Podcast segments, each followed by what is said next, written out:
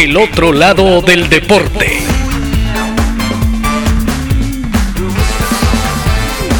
Hoy presentamos El fútbol es libertad.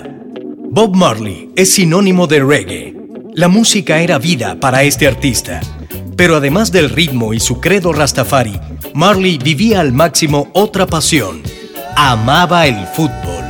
Alan Skill Cole, gloria del balompié jamaiquino y manager del cantante, afirmó en una entrevista que a Bob le gustaba ser centrodelantero o volante creativo. Jugar en el National Stadium de Jamaica fue para él un sueño cumplido. Durante sus giras, Marley solía organizar partidos junto a sus músicos en las ciudades que visitaba. Antes de subir a un escenario, pateaba balones como ejercicio terapéutico para desestresarse.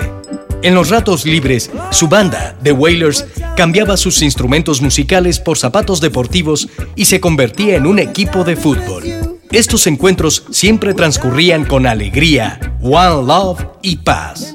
Lo que nunca imaginaría Bob Marley es que precisamente en una cancha recibiría una falta digna de tarjeta roja que alertaría a todos sobre un duro y definitivo mal.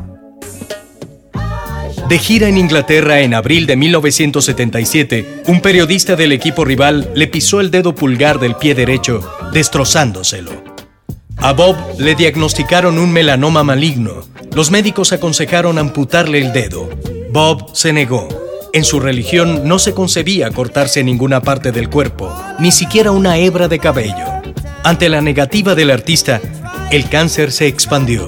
En poco tiempo afectó órganos vitales como el hígado, el estómago y el cerebro. El 11 de mayo de 1981, Bob Marley murió. Su cuerpo yace en Jamaica, junto a una Gibson Les Paul y un balón de fútbol. Paradójicamente, Bob Marley, la leyenda, nunca compuso ni una sola canción sobre fútbol.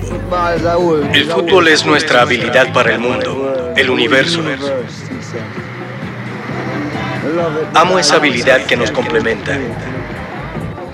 Hacemos música y jugamos fútbol. En una entrevista, ofrecería con la seguridad de un profeta la mejor definición sobre el deporte que tanto practicó. Yo lo necesito. Ser libre. Libertad. El fútbol es libertad. El fútbol es libertad.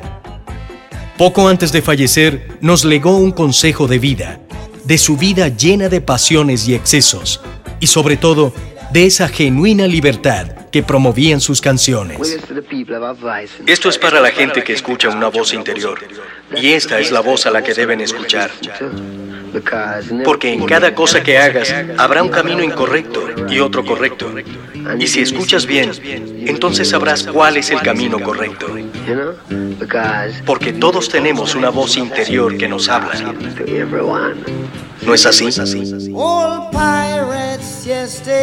Bob Marley se mantuvo fiel a su militancia rastafari hasta el día de su muerte. Eligió el camino de no amputarse a sí mismo, porque esa decisión era cortar con su fe, en la que creía fervientemente. Después de muchos años de su desaparición física, sus canciones se siguen escuchando con entusiasmo. Muchos seguimos escuchándolas, incluso en nuestro mundo interior. El otro lado del deporte.